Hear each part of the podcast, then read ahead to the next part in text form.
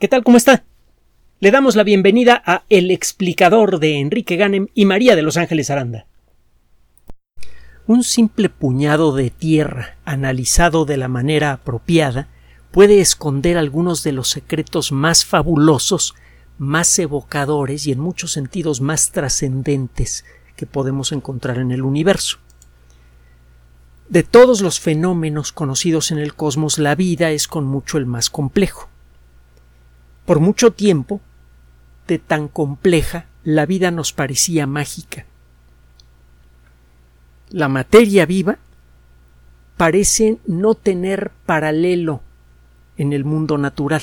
No existe un material natural no vivo que se asemeje a la textura de nuestra piel, por ejemplo, de nuestros huesos.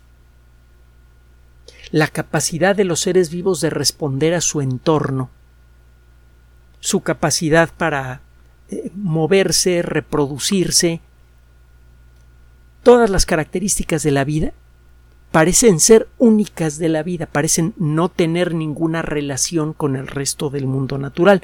Y bueno, eso eh, obviamente nos llevó a la conclusión de que la vida tenía que ser algo especial, fuera de la norma, fuera de la naturaleza con el paso de los años nos hemos dado cuenta que es exactamente lo contrario, que al analizar con cuidado el fenómeno vital encontramos en él resumidas a todas las leyes básicas de la naturaleza. Si queremos entender a la vida necesitamos apelar a la química en todas sus formas. De hecho, mucha de la química más poderosa, más profunda y más deliciosamente compleja que hay tiene que ver con las moléculas que están relacionadas con la vida. Tenemos que apelar a la física, incluso a la mecánica cuántica.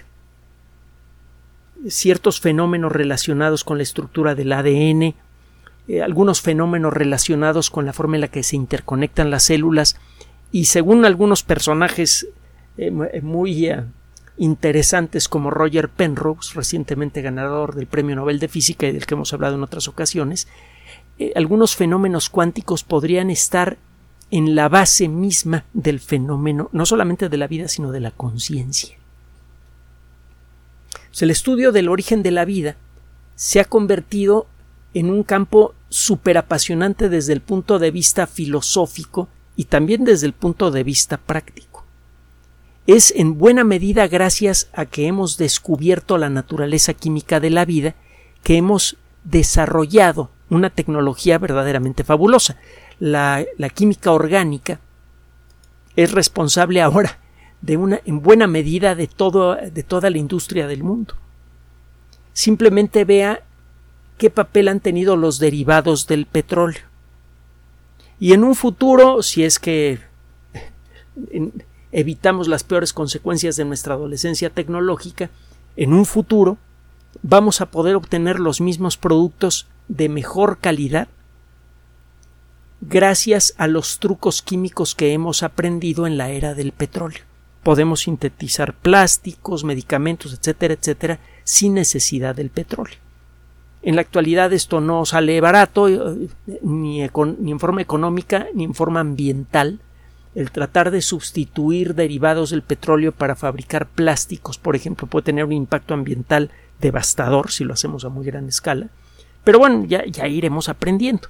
Poco a poco vamos descubriendo los secretos de las moléculas ricas en carbono y eso está acelerando en mucho el desarrollo de técnicas para fabricar toda clase de productos desde cero sin tener que pasar por el petróleo.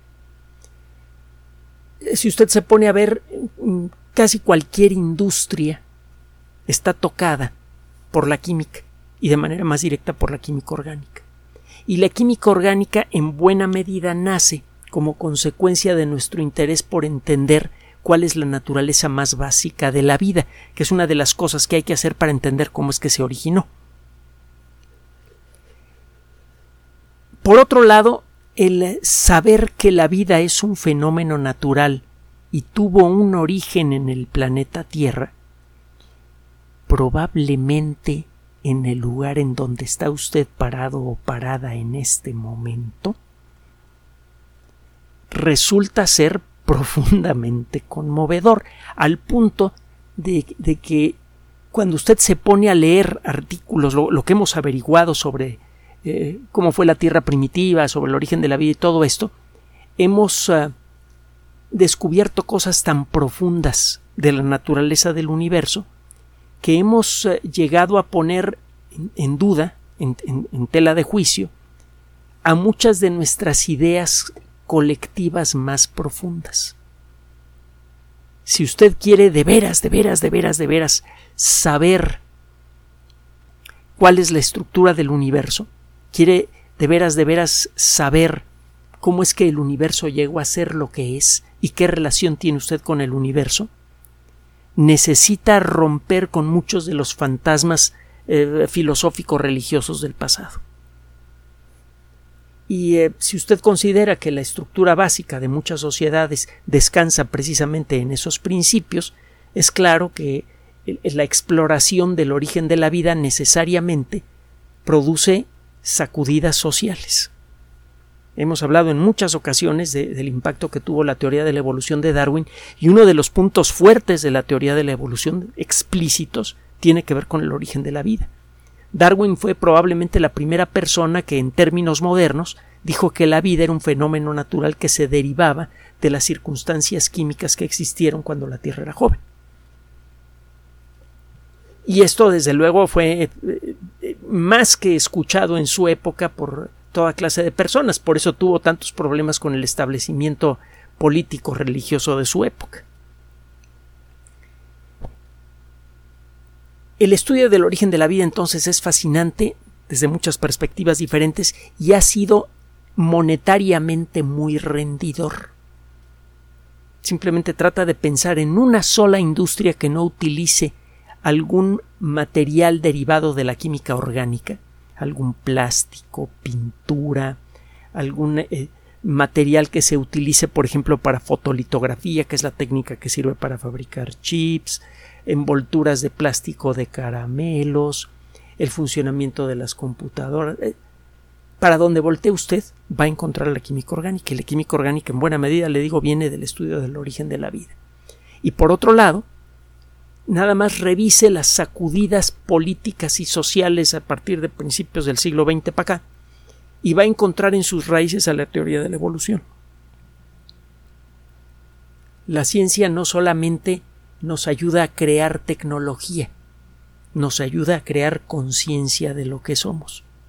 Desgraciadamente este segundo proceso no ha ido tan rápido como el primero y por eso ahora andamos como niño con juguete nuevo, eh, haciendo desarrollos tecnológicos de todo tipo prácticamente sin limitación, con un impacto ambiental tremendo. Pero bueno, es otra historia. Uno de los eh, grandes asuntos del origen de la vida es qué tan rápidamente apareció nuestro planeta. Las rocas más antiguas que puede usted encontrar en la Tierra tienen 3.800 y tantos millones de años, casi 3.900 millones de años. Esto era de esperarse.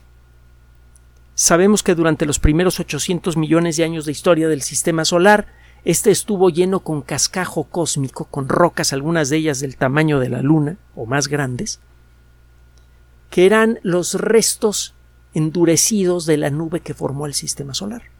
Y estas cosas le estuvieron pegando a la superficie de todas las cosas sólidas del sistema solar y, destruyeron esas superficies. El polo sur de la Luna eh, eh, tiene rocas especialmente antiguas y si usted ve las imágenes generadas por satélites artificiales avanzados, por ejemplo el Lunar Reconnaissance Observatory, el Observatorio de Reconocimiento Lunar, una nave que tomó durante muchos años estuvo tomando imágenes de, de la Luna, en donde en los, los, mejores casos usted podría haber distinguido una persona caminando en la superficie lunar, una resolución espectacular. Bueno, si usted ve los mapas generados por el LRO, busque NASA espacio LRO para que encuentre las imágenes, son verdaderamente padrísimas. Bueno, usted verá que los cráteres enciman uno en otro. No quedó roca sin pulverizar en el polo sur de la Luna. Lo mismo pasa en el polo sur de Marte, por cierto. Y lo mismo pasa en todos los objetos sólidos del sistema solar. Aquí en la Tierra, los cráteres han desaparecido casi completamente por el movimiento de los continentes, por la erosión, la acción de los seres vivos y lo que usted quiera. Pero si usted busca rocas muy, muy antiguas, siempre encuentra que el límite está en 3.900 millones de años, 3.880 millones de años. Es imposible encontrar rocas más viejas. Y en esas rocas ya existe evidencia de vida, de vida directa. Usted puede encontrar unas estructuras que parecen hechas como de, de hojaldre, que se llaman estromatolitos, y si usted las rebana y las trata de la manera apropiada, las mete al microscopio, las adelgaza con la ayuda de un esmeril, etc., usted ve bacterias fósiles allá adentro. O sea, ya había vida. Existen granos de algunos minerales, por ejemplo el circón, que son excepcionalmente aguantadores. Eh, los circones se forman cuando una masa de roca fundida se endurece con relativa rapidez en la corteza terrestre, cuando sale algo de lava fundida y se endurece, pues. La roca puede ser destruida por la erosión. Sus componentes van cambiando químicamente y la, la roca se convierte en lodo. Pero los pequeños granos de circón, que miden unos pocos milímetros de largo, soportan el tratamiento. Hemos encontrado granos de circón que tienen hasta 4.404 millones de años. aunque no tenemos rocas completas de la primera etapa de la historia de la Tierra, sí tenemos granos de circón que muchas veces nos dicen mucho más de lo que uno podría imaginar. Un granito de unos pocos milímetros de largo parece que no puede guardar mucha información, pero con la ayuda de las técnicas modernas de la geología y de la química es posible sacarles la sopa, interrogar y, sacarles la sopa a estos eh, granitos de circón y eh, eh, entender en qué condiciones se formaron. Esto nos ha permitido crear una nueva perspectiva sobre la etapa en la que nació la vida en la Tierra. Una de las primeras cuestiones que hay que resolver para establecer más o menos cuándo nació la vida en la Tierra es cuánto tiempo le tomó a la Tierra formarse. Hasta hace relativamente poco, prácticamente todos los especialistas en el tema estaban razonablemente convencidos de que la Tierra se formó a lo largo de 100 millones de años, fue un proceso que duró como 100 millones de años. Por la forma en la que se imaginaba este proceso, que la Tierra se había formado por la colisión de piedras grandotas.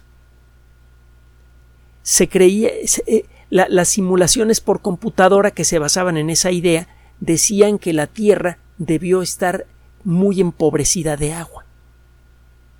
Entonces se pensó, bueno, la Tierra primero se formó en seco por el impacto de muchas rocas empobrecidas en agua. Y una vez que la Tierra ya empezó a tomar el tamaño y la forma que ahora le conocemos, por pura suerte le cayó una llovizna de eh, rocas que venían de la parte exterior del sistema solar.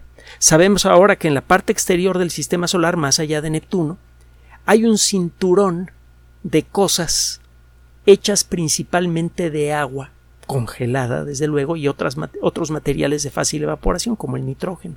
Ese es el caso de Plutón. En Plutón hay acantilados de nitrógeno sólido. Hay cordilleras de montañas hechas de agua sólida también. Hay miles de objetos más pequeños que Plutón, miles y miles, probablemente millones de objetos más pequeños que Plutón, que giran alrededor del Sol en una estructura en forma de cinturón que comienza justo un poquito más allá de la órbita de Neptuno. Se llama el cinturón de Kuiper, se escribe Kuiper la parte exterior de este cinturón se va haciendo más ancha, más ancha, más ancha, hasta que se diluye en una estructura en forma de esfera que rodea todo el sistema solar. Se llama la nube de Oort.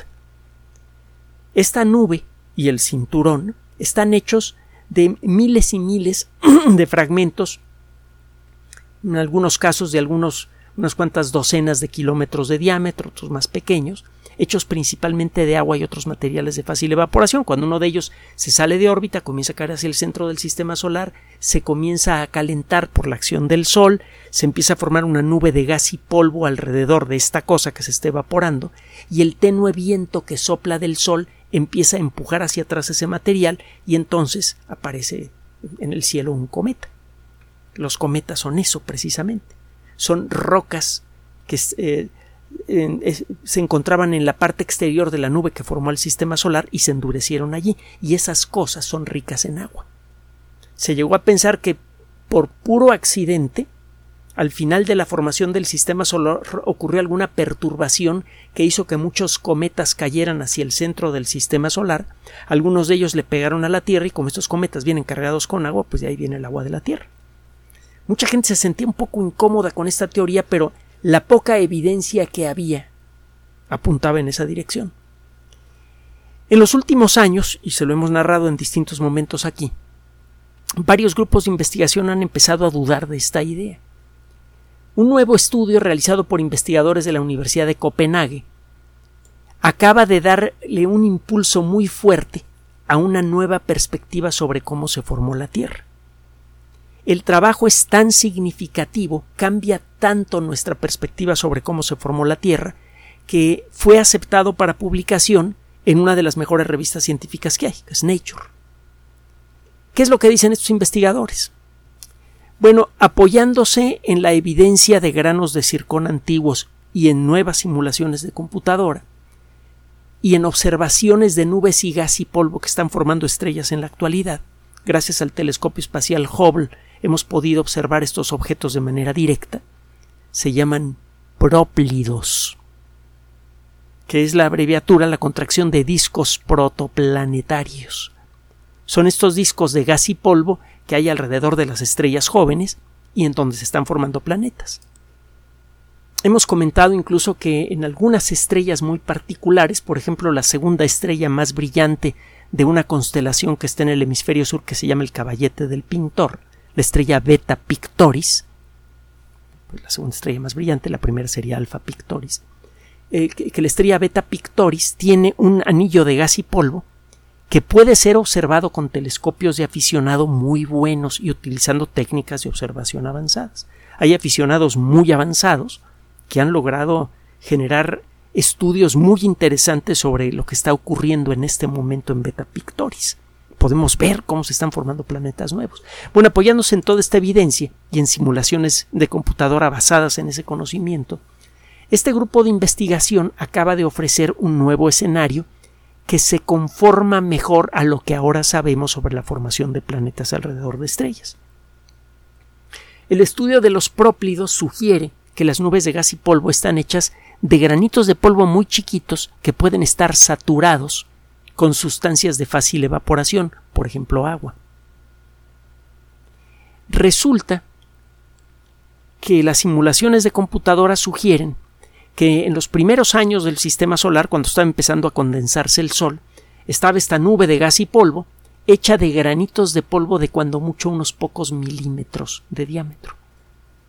En lugar de que la nube que formó el sistema solar estuviera llena de piedrotas gigantescas de kilómetros de diámetro, y que al chocar formaron a los planetas, lo que dicen estas personas es que este polvo, por su atracción eléctrica, acuérdense que los granos de polvo tienden a pegarse unos con otros y a formar estas cosas algodonosas que encontramos en habitaciones que han estado cerradas mucho tiempo, o cuando hay mucho, mucho polvo en el ambiente.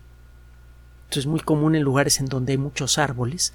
Los granos de polen, que son pequeñitos, tienen cargas eléctricas muy, muy intensas y tienden a pegarse y forman estas, eh, estas eh, estos algodones de polvo que encuentra usted en, en habitaciones cerradas. Bueno, este tipo de, de, atracción eléctrica entre los granos de polvo eh, empezó a formar grumos que empezaron a crecer muy rápidamente.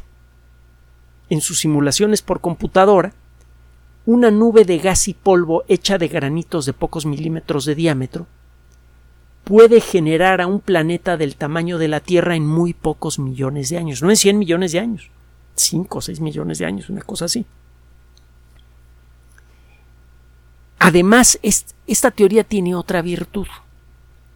La teoría vieja dice que la Tierra acabó con mucha agua por pura suerte. Solo que hay algo un tanto peculiar. Hay muchos motivos para creer que Venus, cuando se formó, tenía mucha agua. Es más, probablemente el efecto invernadero que convirtió a Venus en un infierno inicialmente fue generado por el agua. El vapor de agua genera un efecto invernadero mucho más intenso que el dióxido de carbono. Mucho más intenso. Bueno. Hay muchos motivos para creer que en Marte hay mucha agua todavía. Y en el pasado, pues hubo océanos. Acuérdese de lo que le acabamos de comentar hace poco. Se, confirma la, la, idea, que ya, ya tenía mucho apoyo de antes, de que todo el hemisferio norte de Marte, una buena parte del hemisferio norte de Marte estuvo cubierto por un gran mar. En la actualidad, el fondo de ese mar es una zona que tiene muy pocos cráteres y que se conoce como Bastitas borealis.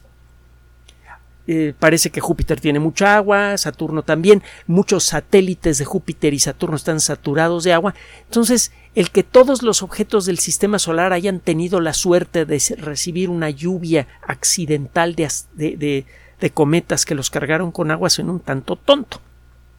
La nueva teoría dice, bueno, pues es que las nubes de gas y polvo, como las que se observan con el telescopio espacial Hubble, las que están formando nuevos planetas, están hechas de, de granos de polvo pequeños que por sus cargas eléctricas tienden a, tienden a pegarse con cualquier cosa, por ejemplo con moléculas de agua.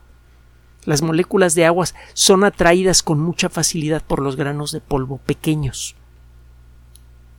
Entonces, lo más probable es que eh, esta nube de gas y polvo estuviera saturada con agua, porque cada granito de los que forman a estas nubes de gas y polvo está rodeado de moléculas de agua que están pegadas por la carga eléctrica por la carga eléctrica natural de los granitos de polvo. Bueno, si eso es cierto, resulta natural que un planeta de este tipo, como el nuestro, tenga agua. Eso explica mejor el rollo del agua de Venus, el rollo del agua de Marte, porque los satélites de Júpiter y Saturno, parece que también los de Urano y Neptuno están saturados con agua, etc. Esto pues es desde luego muy interesante desde otra perspectiva para la astrobiología se antoja que es muy probable que todos los planetas rocosos parecidos al nuestro, más o menos de nuestro tamaño, tengan agua. Si estos planetas están situados a una distancia razonable de su estrella, esa agua se va a conservar. Si están muy cerca, pues se les va a evaporar el agua, ¿no? Pero si están a una distancia decente de su, de su estrella, conservarán su agua. Y como se considera que el agua es uno de los factores más fundamentales en el origen de la vida, y por buenos motivos, por muchísimos, muy, muy buenos motivos, cualquier planeta rocoso que esté a la distancia apropiada para tener agua líquida se convierte automáticamente en un candidato para tener vida. Esto podría significar que la vida en el, en el universo es muy abundante. Esto tiene un aspecto agridulce que le voy a comentar en un momentito más. Pero bueno, esta conclusión es inevitable si la teoría de estas personas es correcta. Y hay buenos motivos para creer que lo es. Estamos viendo cómo se forman planetas alrededor de otras estrellas cercanas. Otros grupos de investigación vienen trabajando desde hace tiempo en una eh, con la idea de tratar de reproducir las circunstancias químicas que eh, rodearon al origen de la vida aquí en la Tierra. El,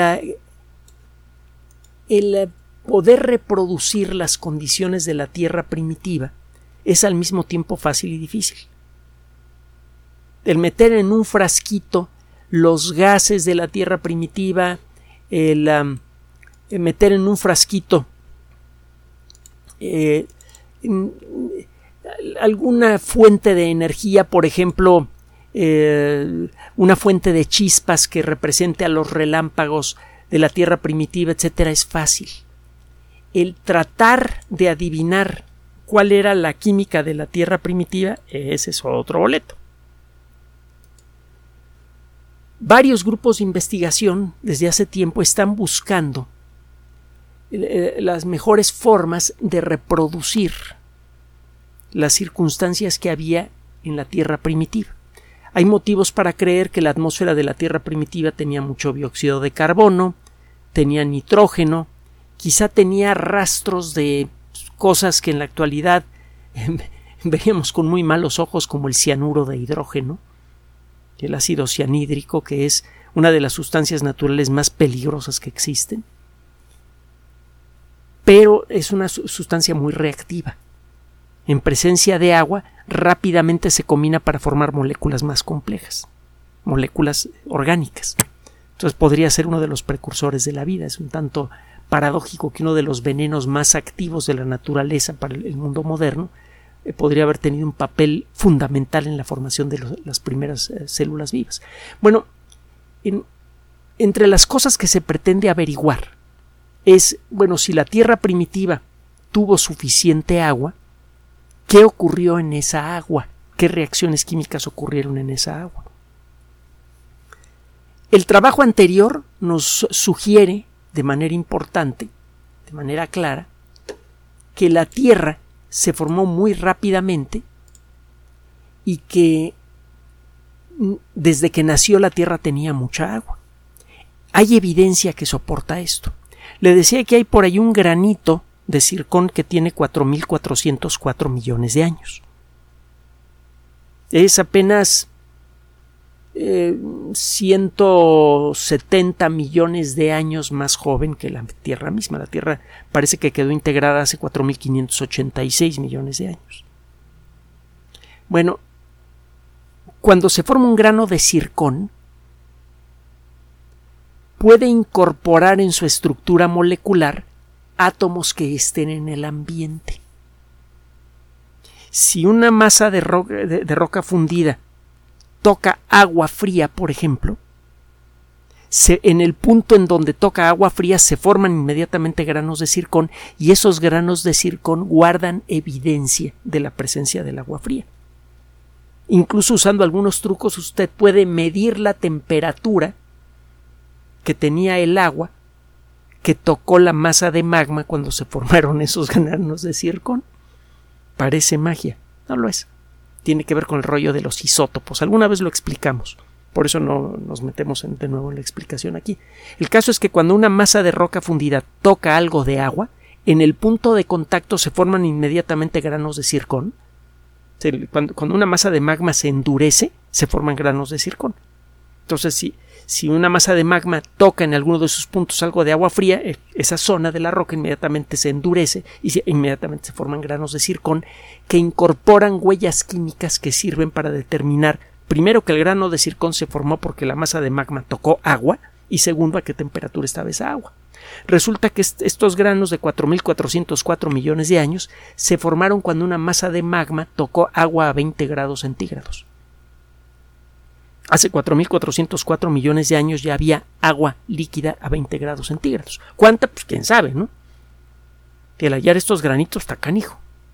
Ya más o sabemos en dónde buscarlos. Hay unas colinas en, e-, en Australia, las colinas Jack, Jack Hills, que eh, eh, tienen rocas de 1.300 millones de años solo que esas rocas se formaron de restos de rocas más antiguas. En estas rocas, que se integraron hace 1300 millones de años, usted encuentra granitos de circon mucho más viejos. Allí es donde encontraron precisamente estos granitos de 4404 millones de años. Entonces, hay motivos para creer que poquito tiempo después de la formación de la Tierra ya había agua. La teoría de, estos caballeros europeos, bueno, damas y caballeros europeos de la Universidad de Copenhague, eh, dice eso, que la Tierra desde que se formó ya tenía mucha agua.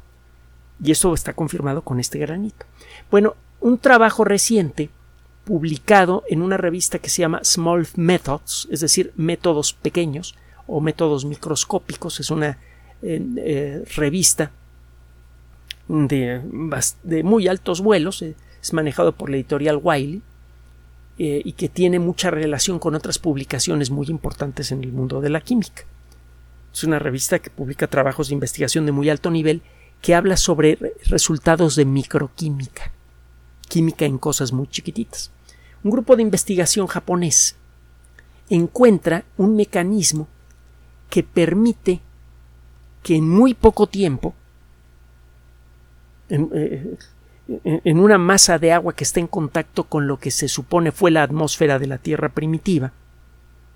Una atmósfera donde seguramente surcaban grandes relámpagos, había mucha radiactividad natural porque la Tierra estaba cargada con uranio, de hecho todavía tiene mucho uranio, pero tiene como la mitad que tenía en aquella época. Eh, la radiación solar era mucho más intensa y no había nada que la detuviera. O había muchas fuentes de energía en la Tierra primitiva. La interacción de esas fuentes de energía con la atmósfera y el agua debieron formar algunas moléculas pequeñas. Hay una familia de moléculas pequeñas que se llaman alfa hidroxiácidos. Son moléculas que tienen, pues, yo, como una docena de átomos más o menos, y que se pegan con facilidad unas con otras. Esto es muy interesante porque muchas de las moléculas de la vida son así, son polímeros que están hechos de monómeros. Es decir, son moléculas grandotas que están hechas de moléculas más chiquitas pegadas unas con otras en condiciones cuando usted simula químicamente las condiciones de la Tierra primitiva, se forman grandes cantidades de alfa hidroxiácidos y se empiezan a pegar unos con otros. Y estos investigadores han encontrado un proceso simple que muy probablemente ocurrió en las playas de la Tierra primitiva, que permitieron que estas moléculas formaran grumos cerrados.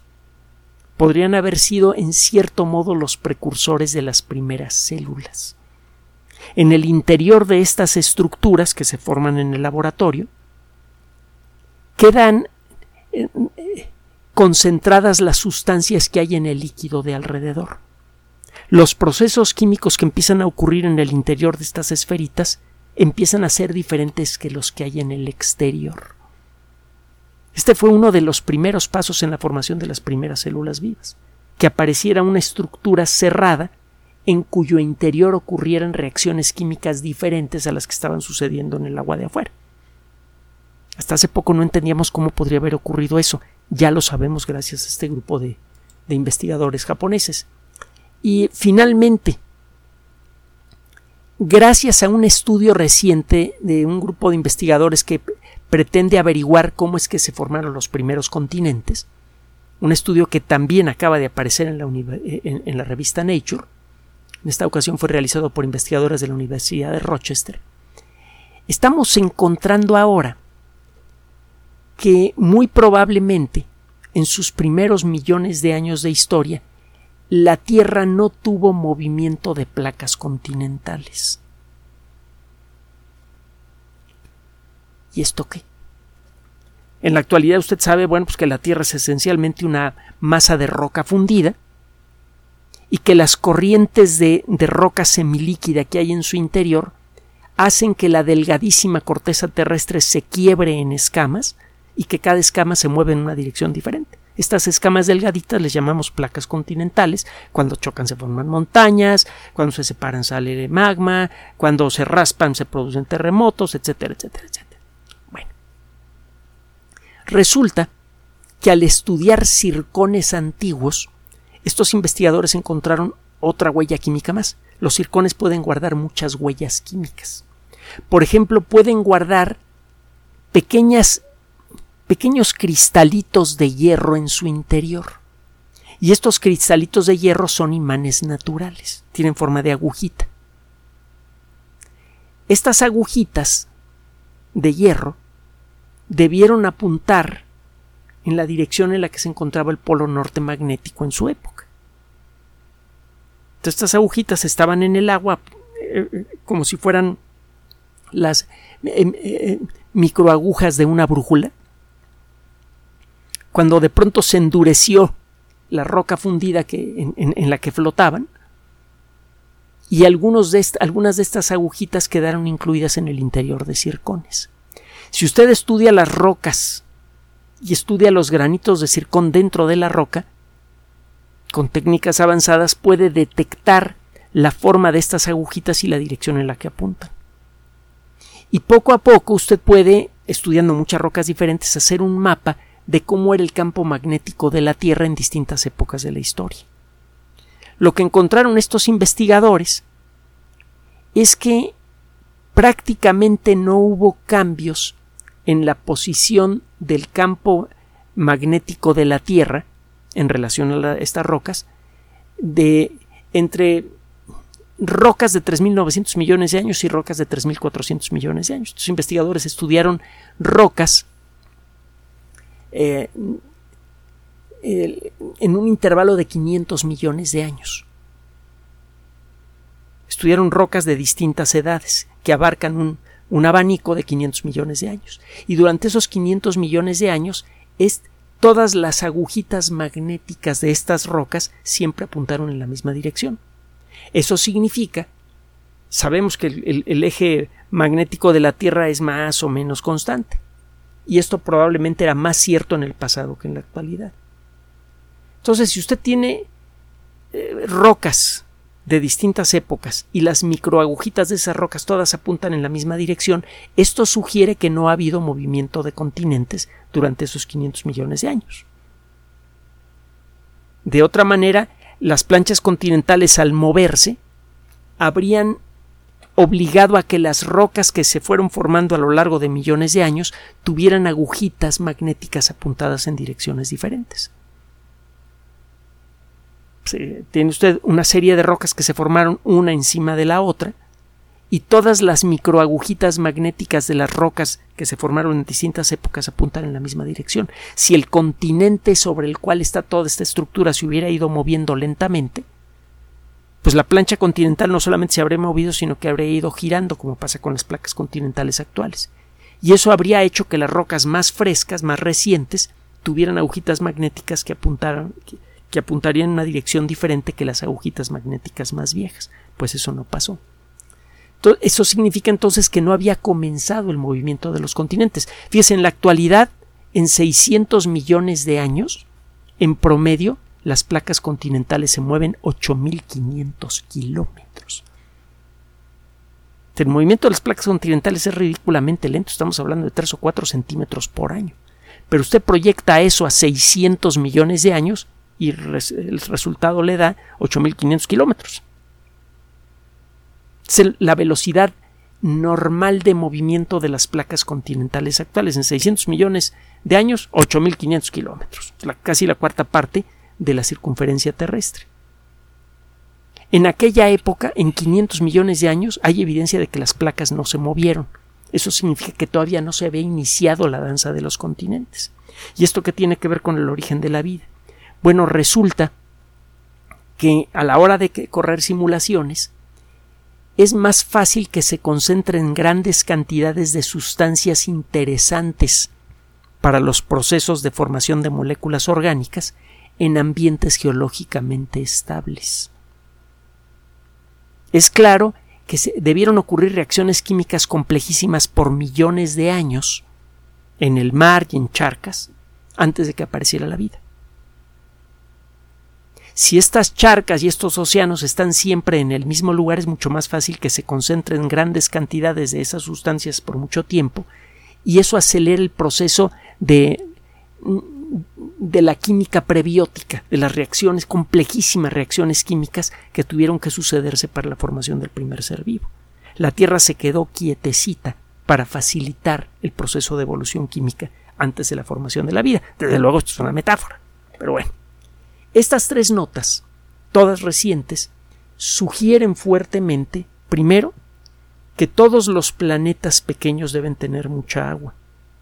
Dos, que desde muy temprano en su historia estos planetas deben tener agua líquida. Y por lo que sabemos hasta el momento sobre el proceso previo a la formación de la vida aquí en la Tierra, es crucial que exista agua líquida para que esto ocurra. Así que si todos los planetas pequeños están cargados con agua y aquellos que están a la distancia correcta de su estrella van a tener todos ellos agua líquida, la probabilidad de que se den las mismas reacciones allá que las que se dieron aquí se considera muy alta. Eso significa que muchísimos planetas en el universo pueden tener vida.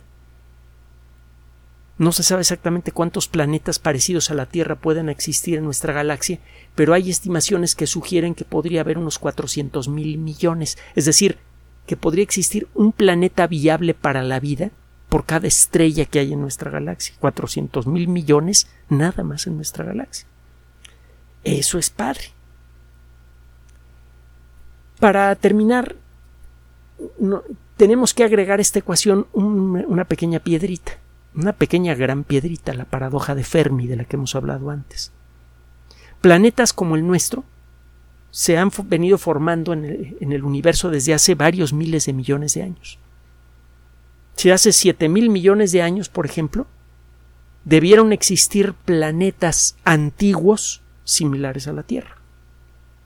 Es decir, que hace siete mil millones de años probablemente en muchas de las galaxias, eh, de las más de 220 mil millones de galaxias que hay en la parte del universo que podemos ver, debieron existir planetas habitados y quizás civilizaciones enteras. ¿Por qué no las vemos por ningún lado ahora? En solo 100 años hemos eh, eh, crecido tecnológicamente de una manera espectacular. Imagínense lo que podríamos crecer en un millón de años si continuamos este ritmo. Pues, sería facilísimo eh, conquistar toda la galaxia. Tendremos la tecnología para ello, se antoja posible. Eso debió ocurrir hace muchísimo tiempo.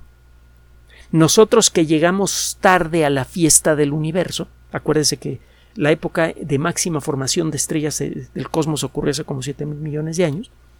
Este, nosotros que llegamos tarde, pues deberíamos haber llegado a un universo lleno de vida y de vida inteligente. Y no se ven por ningún lado. Entonces, una de dos. O hay algo malo con el cálculo sobre cuántos planetas pueden tener vida, o hay algo malo sobre nuestras estimaciones de cuál es la probabilidad de que un planeta viable para la vida realmente la desarrolle, o que no todos los planetas en donde se desarrolla la vida se desarrolla la inteligencia, o la inteligencia no ha resultado ser lo suficientemente inteligente, cuando menos en esta galaxia, como para sobrevivir a su propia adolescencia tecnológica. Todos estos elementos dan mucho que pensar y son muy relevantes para el mundo moderno. Como lo decíamos al principio, todo el trabajo que se hace sobre el origen de la vida, que parece muy esotérico, remoto y poco relevante para nuestra vida diaria, tiene en realidad un impacto muy directo y de muchas maneras diferentes en todo lo que hacemos. Ya lo justificamos al principio. La paradoja de Fermi, que está involucrada en todas las investigaciones sobre origen de la vida, en todas las discusiones sobre origen de la vida, nos invita a mirar con mucho cuidado el rumbo que tiene la sociedad humana en la actualidad. Este rumbo es insostenible. No podemos seguir caminando en la misma dirección con los mismos criterios, los mismos principios y los mismos valores, porque antes de final del siglo nos va a cargar el diablo. La paradoja de Fermi es una advertencia. El ser inteligente y el tener capacidad tecnológica no es una garantía para nuestra supervivencia futura. Gracias por su atención.